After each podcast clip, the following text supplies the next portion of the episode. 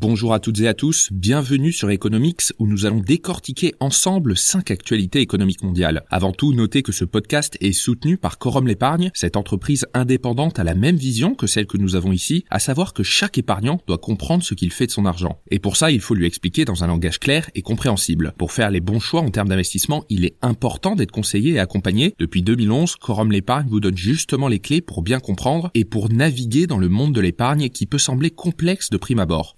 Permis à 120 000 nouveaux épargnants de placer 7 milliards d'euros dans des produits d'épargne accessibles, en lien avec l'économie réelle, en recherche de performance et surtout adaptés à leurs projets et à leurs besoins. Je précise que ces placements présentent des risques spécifiques, notamment celui de la perte en capital. Je suis très heureux car nous partageons une mission commune, à travers notre quête de déjargonner et vulgariser l'économie, rendre l'épargne accessible à toutes et à tous. D'ailleurs, ce podcast parraine ceux qui décident de rejoindre Quorum l'épargne. Si vous êtes intéressé par leurs offres et que vous répondez aux conditions du parrainage, donnez le code COSMOS, COS MOS pour bénéficier d'une récompense de bienvenue. Allez, maintenant on commence le tour d'horizon de l'actualité économique mondiale en partant en Chine, où plus de 80 000 cochons surveillés par des caméras de surveillance vivent dans deux barres d'immeubles de 26 étages dans la périphérie de Hezhou, une ville du Hubei au centre de la Chine. Alors pour l'instant en construction, mais à chaque étage végéteront 25 000 porcs. Les animaux sont transportés dans une tour grâce à de gigantesques ascenseurs d'une capacité de 40 tonnes. Un deuxième bâtiment de ce type est prévu pour le début de l'année 2024 pour accueillir jusqu'à 600 000 porcs en même temps. L'objectif est de produire 1,2 million de porcs par an en pleine capacité. Alors l'entreprise chinoise derrière ce géant complexe a investi 4 milliards de yuan, soit environ 515 millions d'euros pour la construction de ces deux bâtiments. Comme le rapportent les échos, pour la centaine d'employés qui y travaillent, les conditions de vie sont particulières. Ils travaillent, vivent et dorment sur place et ne sont autorisés à sortir de l'enceinte du bâtiment qu'une fois par mois, pendant 6 jours, c'est-à-dire pendant leur durée de repos mensuel. Pour pénétrer sur le site, ils doivent passer par une salle de chauffage à 65 degrés pendant 10 minutes afin de réduire la charge bactérienne et virale. Plusieurs cycles de désinfection et de tests doivent être réalisés avant leur prise de poste. Premier consommateur mondial de viande de porc avec une consommation de 40% de la production mondiale et même si le pays est le premier producteur mondial, l'offre n'est pas suffisante par rapport à la demande. Plus globalement, quatre autres élevages industriels de ce type sont prévus à Izu avec une capacité totale d'accueil de plus de 3 millions de cochons. Pour la deuxième actualité, on revient en France où le pays remporte le record mondial de la plus grande concentration d'élus de la planète, avec ses 577 députés, 348 sénateurs, 2040 conseillers régionaux, 4042 conseillers généraux, 34 945 maires, 519 417 conseillers municipaux et les 38 000 élus intercommunaux, notre pays totalise 618 384 élus, soit environ un mandat pour 104 habitants. C'est tout bonnement un record mondial. La France compte donc 925 parlementaires, soit 577 députés et 348 sénateurs, ce qui place la France juste derrière le Royaume-Uni en termes de nombre d'habitants représentés par chaque parlementaire. 72 864 habitants pour un parlementaire en France contre 47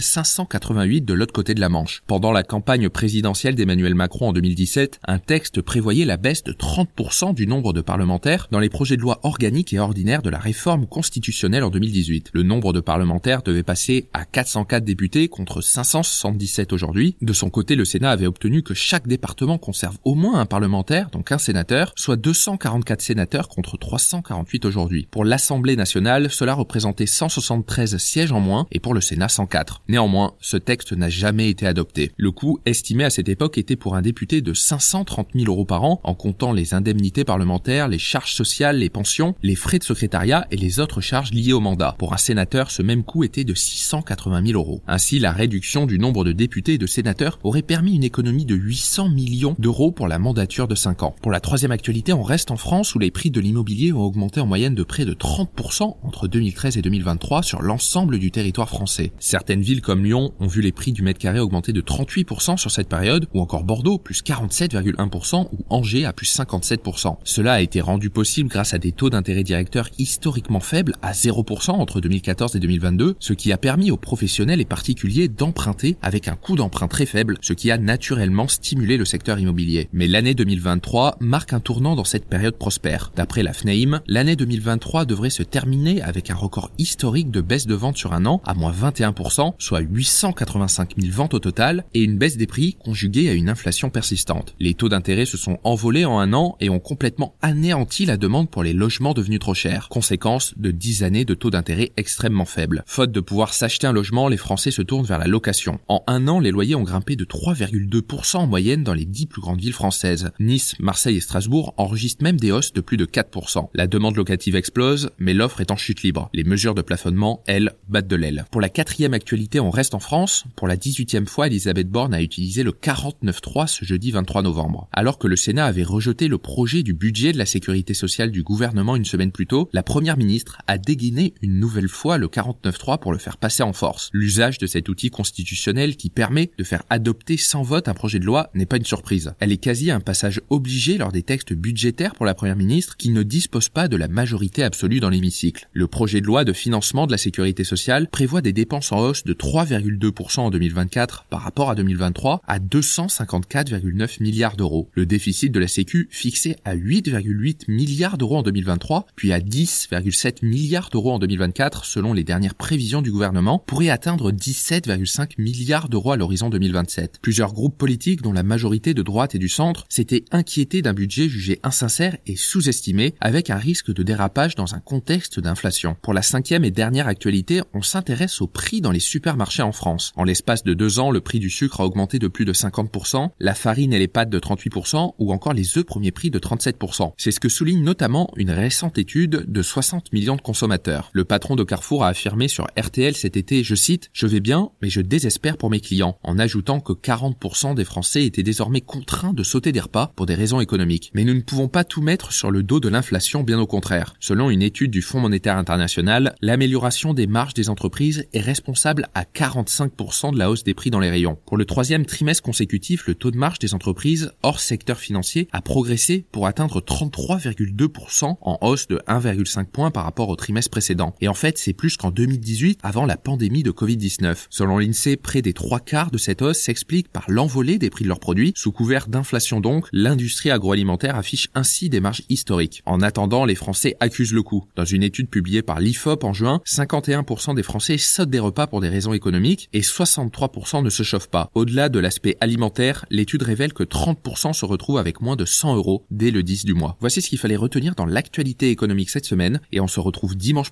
pour un nouveau tour d'horizon.